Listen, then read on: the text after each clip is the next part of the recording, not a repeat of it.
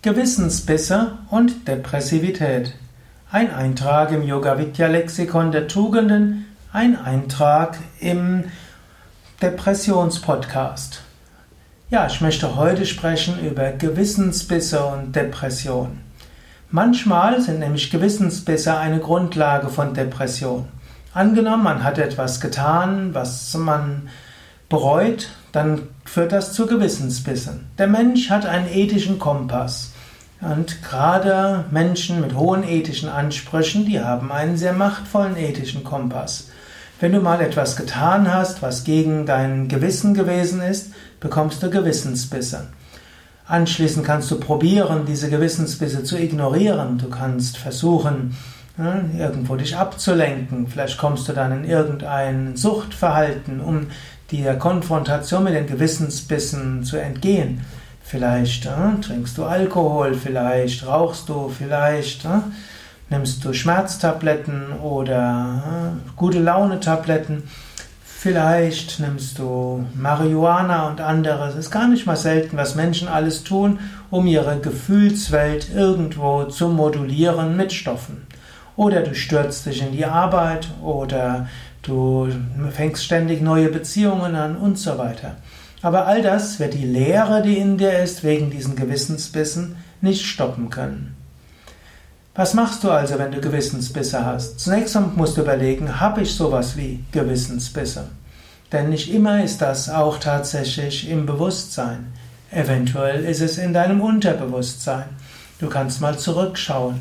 Gibt es irgendetwas, was du, was du jetzt denkst, wenn du nachdenkst, was du nicht hättest machen sollen?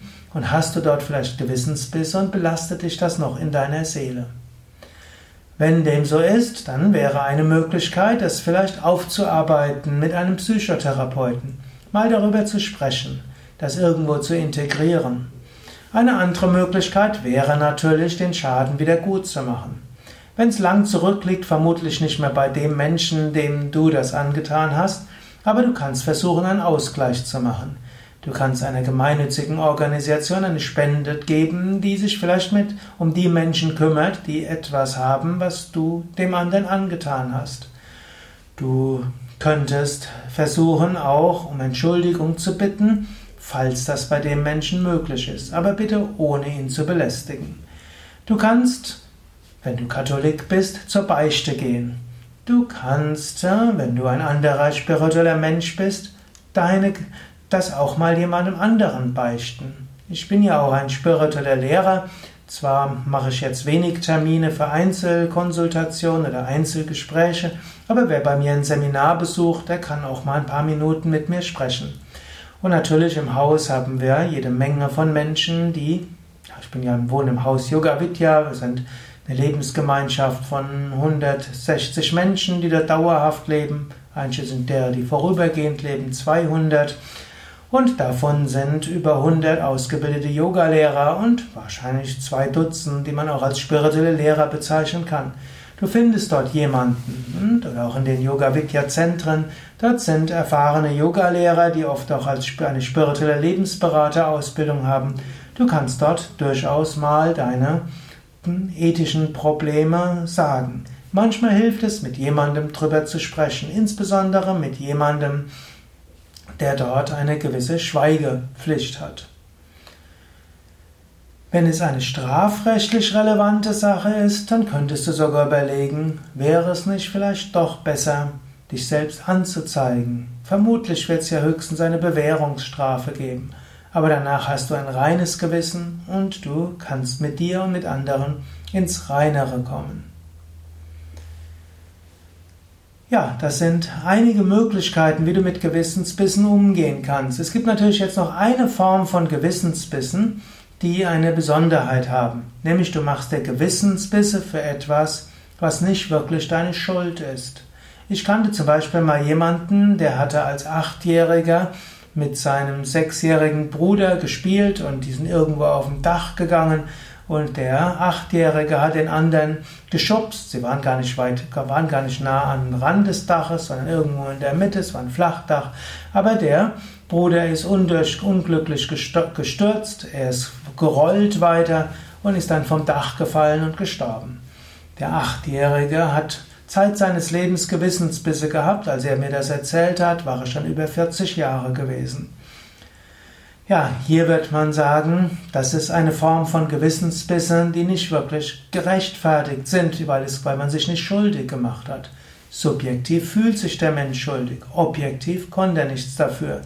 Kinder in dem Alter schubsen sich gegenseitig, Jungs in dem Alter machen auch mal Dummheiten, das gehört dazu. Das Im strafrechtlichen aus gutem Grund sind Achtjährige nicht strafmündig, sie können nichts dafür. Man würde eher sagen, ja, da ist ein Karma. Dieser Achtjährige hat als Karma, dass er erleben muss, dass jemand, dass ein jüngerer Bruder stirbt, nachdem er ihn geschubst hat. Und diese Erfahrung, dass er irgendwo ein Instrument war, dass der jüngere Bruder stirbt, hat natürlich diesen Achtjährigen entscheidend geprägt. Sein Leben ist ganz anders verlaufen, als es verlaufen wäre, wenn sein jüngerer Bruder weiter am Leben geblieben wäre. Er hat eine andere Jugend gehabt, er hat eine andere Ausbildung gehabt, er hat eine andere Beziehung zu Menschen gehabt und letztlich ist er so auch auf den spirituellen Weg gekommen. Man kann sagen, das hat ihn so sehr geprägt, dass er immer tiefer gefragt hat, wer bin ich, was soll das Ganze, was ist der Sinn von allem und so ist er auf den spirituellen Weg gekommen.